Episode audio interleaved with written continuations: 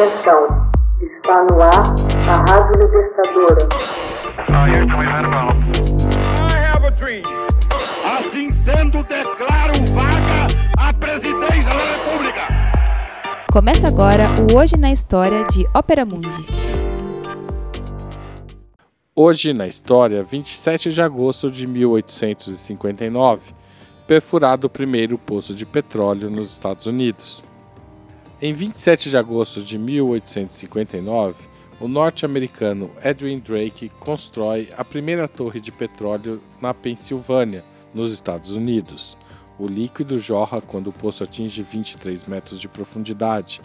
O petróleo era então utilizado como combustível para as lamparinas a óleo, mas pouco depois passou a ser destilado para produzir carburantes como querosene tem assim início a febre do ouro negro. A descoberta de novas jazidas faria surgir cidades em pleno deserto nos Estados Unidos.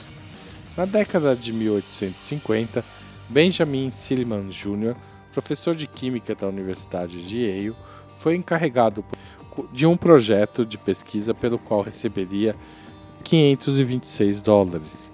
Bissell tinha em mente algo grandioso para o futuro uma substância conhecida como óleo de pedra, nome que a distinguia dos óleos vegetais e das gorduras animais.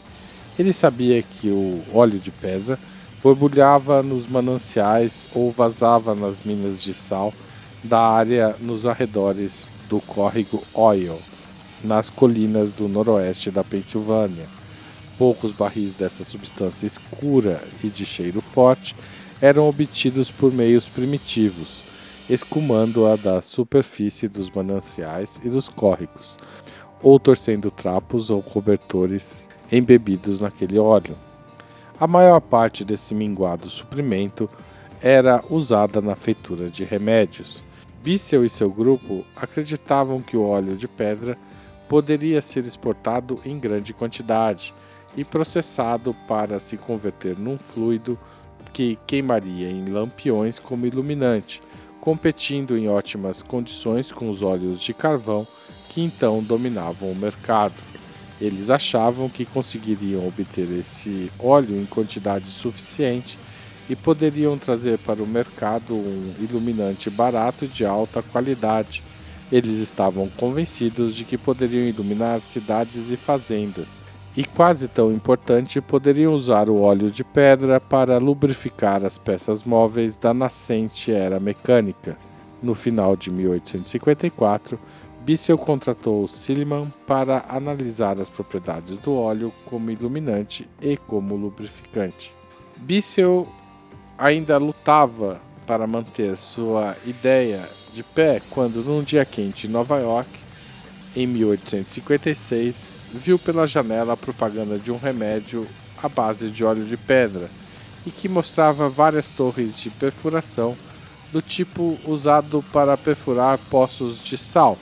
Surgiu-lhe então a ideia: por que não usar a perfuração em vez da escavação para obter a substância?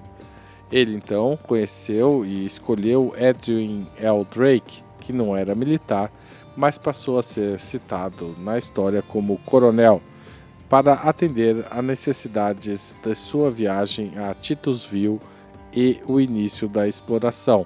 Na primavera de 1859, já na cidade havia alguns meses, este coronel escreveu a Bissell: Não devo mais escavar manualmente. A perfuração sai mais barato mas imploro que mandem dinheiro se for para fazer alguma coisa.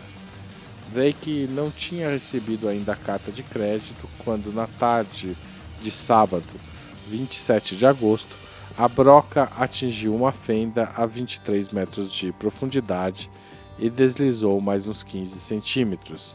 O trabalho de perfuração foi suspenso. No dia seguinte, havia um fluido escuro boiando na água na segunda-feira, quando Drake chegou, acoplou uma bomba comum ao poço e começou a fazer exatamente o que for o motivo de sua e começou a bombear o líquido. No dia, no mesmo dia, ele recebeu o dinheiro de Bissell e a ordem de fechar o troço. Uma semana antes ele teria concordado.